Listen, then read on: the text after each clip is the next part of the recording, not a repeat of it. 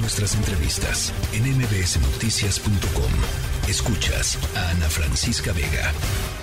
Ya les decía, eh, este mes em, se, se, suma eh, como el segundo más violento de este año, solo detrás de mayo, eh, en donde se superaron las 2.900 muertes violentas. En octubre es el mes, segundo mes más violento del año, con 2.846. Y en la línea telefónica, Francisco Rivas, director general del Observatorio Nacional Ciudadano. Te saludo como siempre con mucho gusto, Francisco. Querida Ana Francisca, siempre un gusto saludarte y estar con tu auditorio. Buenas tardes. A ver, pues eh, eh, la, la, propia secretaria hoy por la mañana reconocía este eh, incremento después de lo que había sucedido en, en octubre, perdón, en septiembre. Dice que noviembre viene bajo.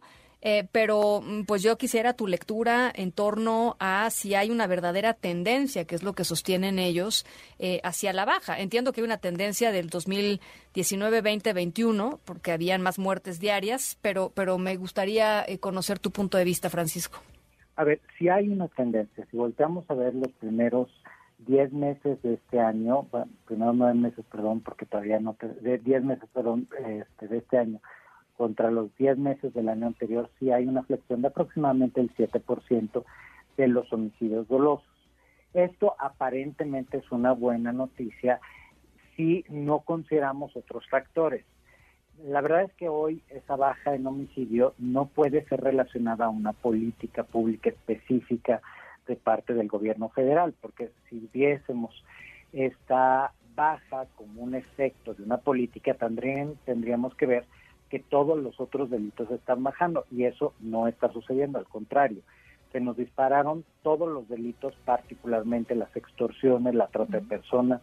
El secuestro también eh, subió, ¿no? Lesiones dolosas.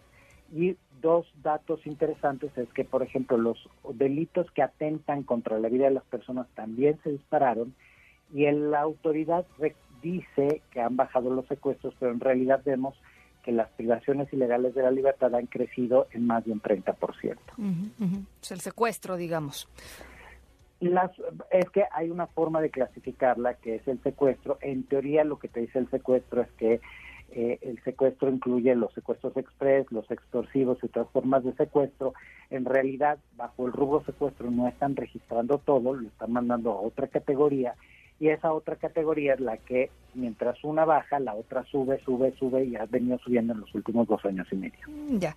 ¿Tenemos idea, eh, Francisco, de por qué, eh, por qué está esta tendencia a la baja en términos de homicidios dolosos? Los otros eh, entiendo que están, digamos, es, es, es difícil hacer una evaluación general porque cada, cada delito se comporta de manera diferente, pero, pero tenemos una idea porque me parece que ahí estaría digamos, una de las claves eh, que tendríamos que estar, eh, en las que tendríamos que estar enfocándonos si es que queremos que esta tendencia termine siendo, pues efectivamente, una tendencia de largo plazo. Uno no piensa que va a bajar los homicidios dolosos de un año a otro 50%, sería irreal pensar algo así, pero paulatinamente sí. Eh, y encontrar las variables que están determinando esa, esa tendencia a la baja, pues es fundamental. Pues mira, la verdad es que ahí yo creo que uno de los aspectos que tenemos, digamos, en términos generales, parte del por qué no estamos registrando más homicidios es porque no están buscando a las personas desaparecidas. Tú sabes muy bien que en esta administración hemos superado en un 100% el total de personas desaparecidas en los últimos 60 años. Entonces, eh, probablemente si estuviésemos buscando a las personas desaparecidas, tendríamos otros datos relacionados con homicidios. El segundo factor, como te decía, es que legalmente hay un periodo en el cual una lesión dolosa grave, o sea, esos delitos que atentan contra la vida de las personas, se registra como eso, como un delito, como una lesión dolosa, como un delito que atenta contra la vida de la persona, pero si pasan seis meses ya no se registra como homicidio doloso. Parte de eso también tendríamos que verlo. La verdad es que no hay una explicación clara de por qué está reduciéndose el homicidio y si volteamos a ver las entidades en donde se ha reducido, pues realmente son entidades que no están relacionadas con la administración eh, del gobierno federal, es decir, son prácticamente los estados que más han reducido, a excepción de la Ciudad de México, son los estados de oposición. Entonces tampoco tendríamos como una claridad respecto a desde lo federal que se ha hecho. Yo creo que hay esfuerzos locales importantes. Guanajuato, que tú recordarás era el segundo estado más violento del país, ya anda en octavo, noveno lugar. O sea, hay, hay algunos estados, el Estado de México ha mejorado y esos son los que un poco están arrastrando el comportamiento a la baja. Sin embargo, no es suficiente para decir que las cosas están mejor. Y de nuevo, sí, está bajando el homicidio, pero no puede ser que todos los otros delitos estén en máximos históricos y rebasando lo que ya teníamos el año pasado, que había sido el peor eh, año en materia de prácticamente todos los delitos. ¿Qué argumentos da eh, la, la, mm, eh, la, autoridad federal para, para argumentar que está, digamos, que, que, las cosas van bien? Porque, a ver, pues el presidente va a marchar el, el próximo domingo porque dice que está muy contento, que las cosas van bien. Eh, y uno de los rubros en los que él piensa que van bien las cosas es el rubro de seguridad, que el año pasado todavía él decía ahí hay un reto importante eh, y ahora me parece con esta tendencia a la baja, pues ha, moderado su, su, su pesimismo y, lo sigue metiendo lo, o lo vuelve a meter en el cajón de las cosas que van bien en el país, de acuerdo con él. Eh, ¿cuál, ¿Cuáles son los argumentos que están dando eh, ahora? Pues mira, ellos dicen que la estrategia está dando resultados. El tema es que la estrategia en realidad no es una estrategia, es una aspiración. Tú sabes muy bien que los programas sociales, es decir, todo el reparto de recursos públicos no está asociado a una política específica, bien medida y bien distribuida, porque incluso donde se están dando más apoyos, no necesariamente es donde teníamos los mayores focos de violencia o de participación de los jóvenes en situaciones de conflicto con la ley.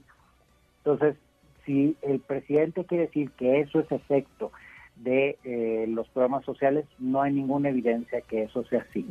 Si hablamos de presencia de la Guardia Nacional y de las fuerzas federales, tampoco es así.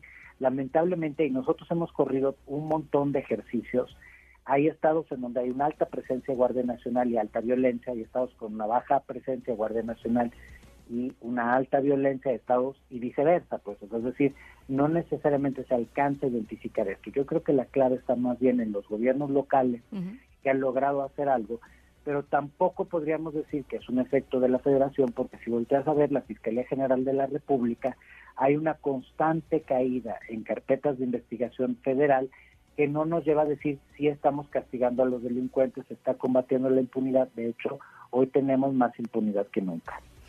Eh, ahora, en términos de gobiernos locales, que además, eh, eh, cuando fue toda la discusión sobre la militarización, lo recordarás muy bien, Francisco, eh, el secretario de Gobernación y el propio presidente se les fueron a la yugular a los, a los gobernadores diciendo que ellos no hacían su parte. En fin, eh, yo quisiera saber, eh, tú decías quién lo está haciendo más o menos bien y quién de plano está en, el sótano, quién sigue en el, sócano, en el sótano. Bueno, Colima es el, el, ejemplo más dramático que tenemos. Colima lamentablemente lleva siete años siendo el estado más violento del país.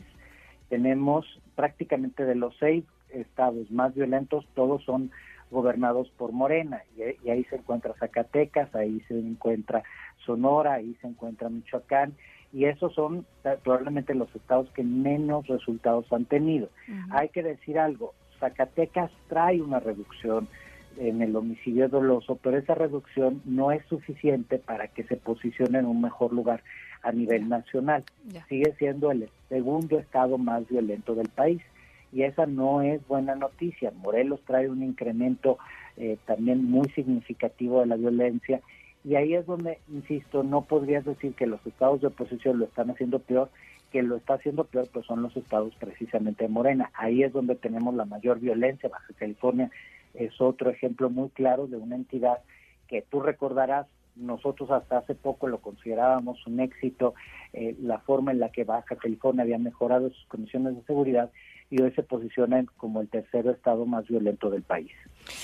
Bueno, pues entonces este, difícilmente uno puede estar positivo con, con, con estos números, mi querido Francisco y tampoco podrías decir entonces que esto es un resultado de, de el gobierno federal. Yo creo que hay otro factor también que no hemos dicho aquí claramente y que lamentablemente es un, una realidad. A veces cuando hay un gobierno, un grupo delincuencial preponderante sobre otros, tiende a haber una disminución de la violencia porque no necesitan ejecutar la violencia. Claro. Pero esa tampoco es una buena noticia y hoy la verdad es que cuando volteas a ver se se cayeron los decomisos, se cayeron los decomisos de, de, efectivo, de drogas, de armas, de piratería, de contrabando, lo que les estás dando es un mayor insumo a los eh, delincuentes para que sigan ejerciendo la violencia. Sí necesitamos pegarle en el bolsillo a los delincuentes, quitarle las armas, y quitarle las armas no es ir a hacer una denuncia en Estados Unidos, es que las fronteras funcionen, las aduanas funcionen.